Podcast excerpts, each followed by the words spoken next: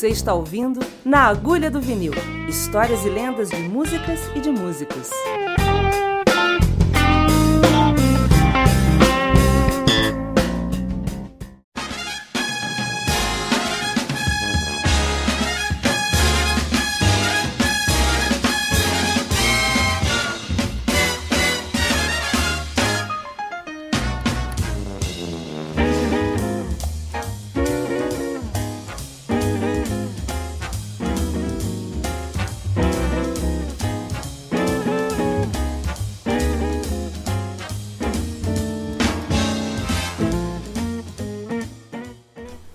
Agulha do vinil.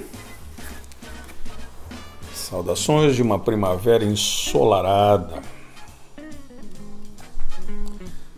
Daqui a alguns dias eu estou partindo para o Brasil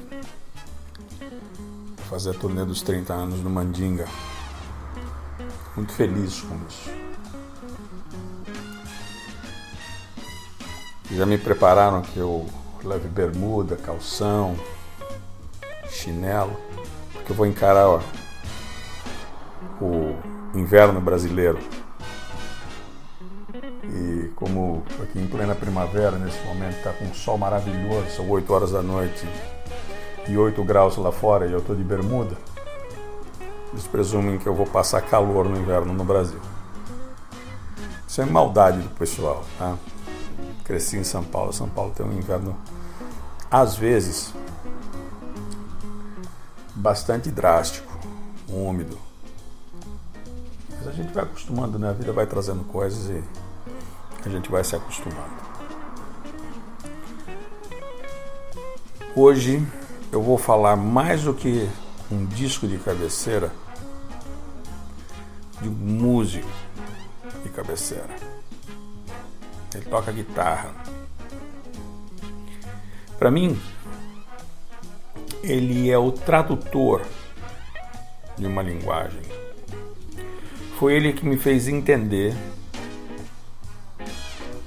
que blues dentro do jazz é uma linguagem é, obrigatória. Como todo mundo sabe, não existe rock and roll sem passar pelo blues. Ouçam esse cara vocês vão entender que não existe guitarra de jazz sem passar pelo blues. Estou falando venerando Kenny Burrell, um dos homens mais gravados da história do instrumento. A quantidade de discos que ele fez como sideman e como artista é constrangedor para a gente que acha que foi session player. É um homem que durante anos foi acadêmico, foi responsável pela cadeira de Ellingtonia dentro da Universidade né, da UCLA em Los Angeles. Um gentleman. Passou por um perrengue muito grande, teve sua conta bancária fraudada, teve seu seguro de saúde fraudado, para vocês terem uma ideia da importância dele, ele precisava de um X. Então, a esposa dele, em função do problema de saúde que ele teve, ele está com quase 90 anos, ela fez uma postagem pedindo né, uma contribuição, um, um funding, crowdfunding para ele. E ele superou a marca num tempo recorde com músicos do mundo inteiro, contribuindo e falando da importância dele para o instrumento. lembro do McLaughlin falando, do Pat, Pat Metini falando, muita gente grande falando da relevância. Bom, ele era o guitarrista favorito do Duke Ellington. Ele é o guitarrista que gravou com John Coltrane.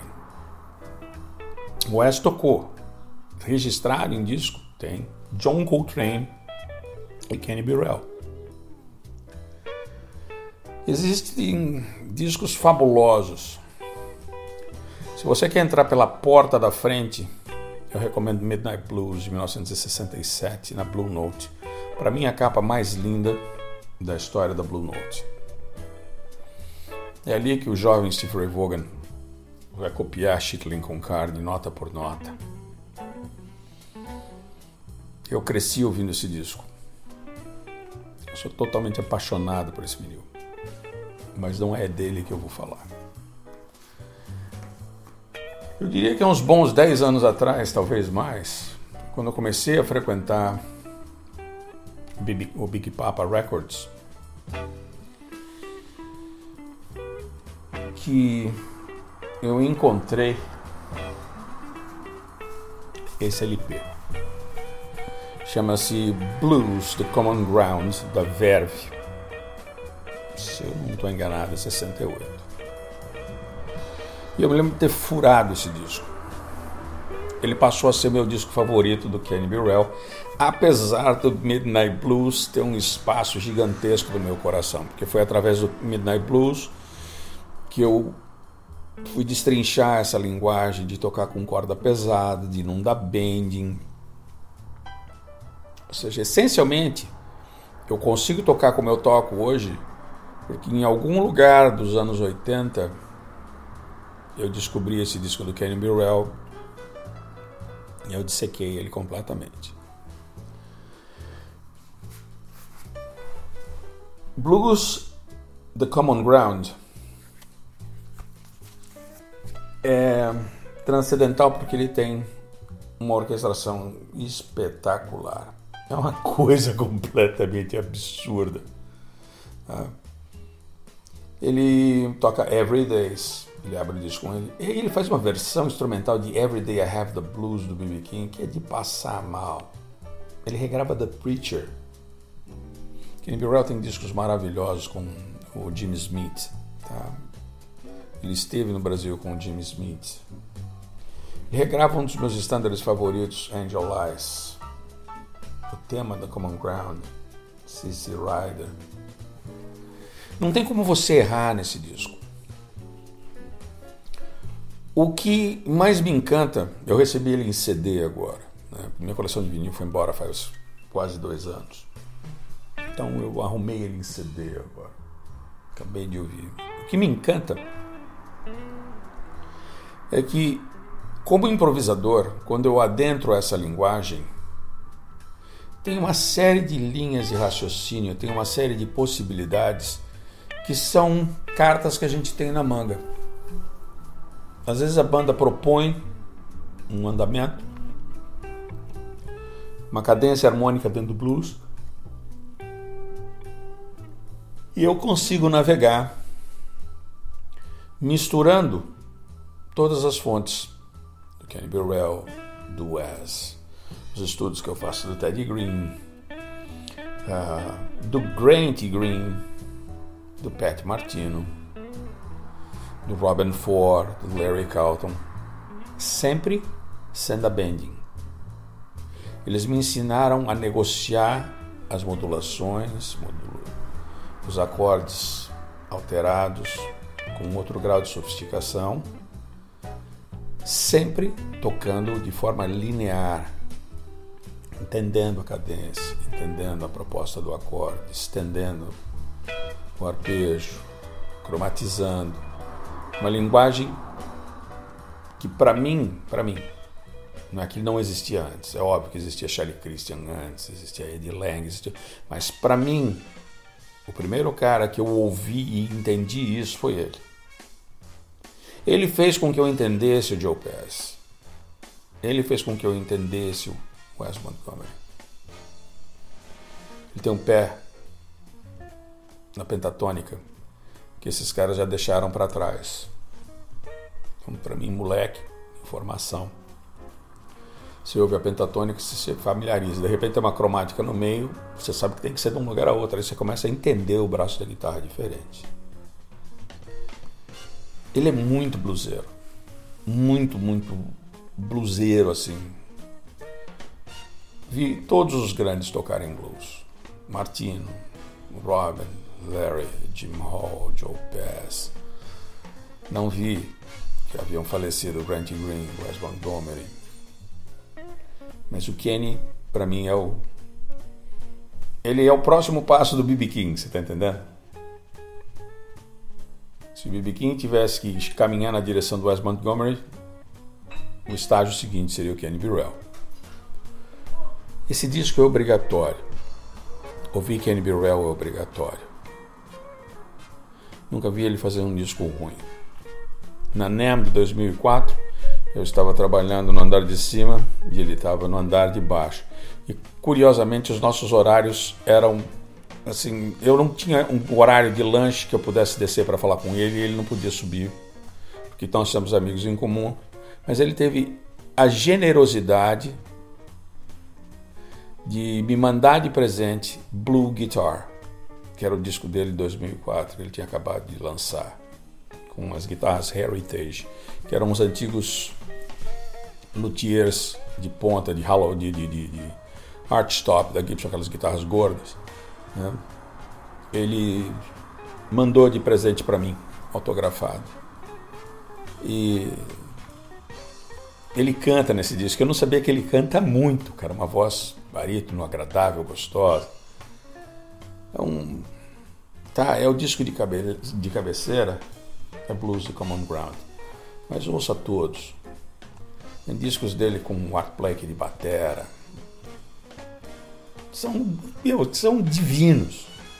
Tá? Há muitos anos ele toca com uma Super 400, mas a guitarra mais linda do mundo que eu já vi, que é a que eu queria ter, é uma L5, que tem a foto interna desse disco. Uma L5 com captador Shelly Christian. E na capa desse LP aqui, ele está tocando com uma D'Angelico Blonde. Ou seja, é um grau de refinamento, é uma elegância. Vai lá. Você gosta de blues? Você gosta do B.B. King? Você gosta do Steve Ray Vaughan? Vai ouvir o Kenny Burrell. Vai abrir uma porta de um cofre com um tesouro imenso. Você não tem noção do quanto isso vai te fazer bem confia. Fez bem para mim. Estou nessa há mais de 40 anos. Né? Tocando há quase 50. Mais de 40 anos. Ele faz companhia para mim perto disso, uns bons 37, 38 anos, eu tenho ouvido ele constantemente. Vira e mexe, eu vou lá e vou conferir de novo. Vou ver se eu consigo né, roubar alguma coisa nova, se tem alguma ideia que eu deixei passar ou se eu não tinha condições de tirar. Às vezes a mão ia, mas o ouvido não. O projeto de, de, de você evoluir, é, tirando música, copiando solo dos outros, para mim foi sempre muito difícil. É, eu preciso entender. Depois que eu entendo, fica fácil. Então, com o desenvolvimento desses últimos anos, com a ajuda do Mozart me orientando, com os estudos de material que eu tenho, orientação do Steve Kant sobre certos aspectos da música do West, com os estudos do Teddy Green, meu ouvido está começando a ficar um pouquinho mais limpo. E estou ficando mais safo. Consigo entender. Hum, sei, sei, sei, sei onde você está indo. A chave do meu cofre chama-se Kenny Burrell. Estou dando para vocês. Vão lá e ouçam. Boa audição. Grande abraço. Até breve.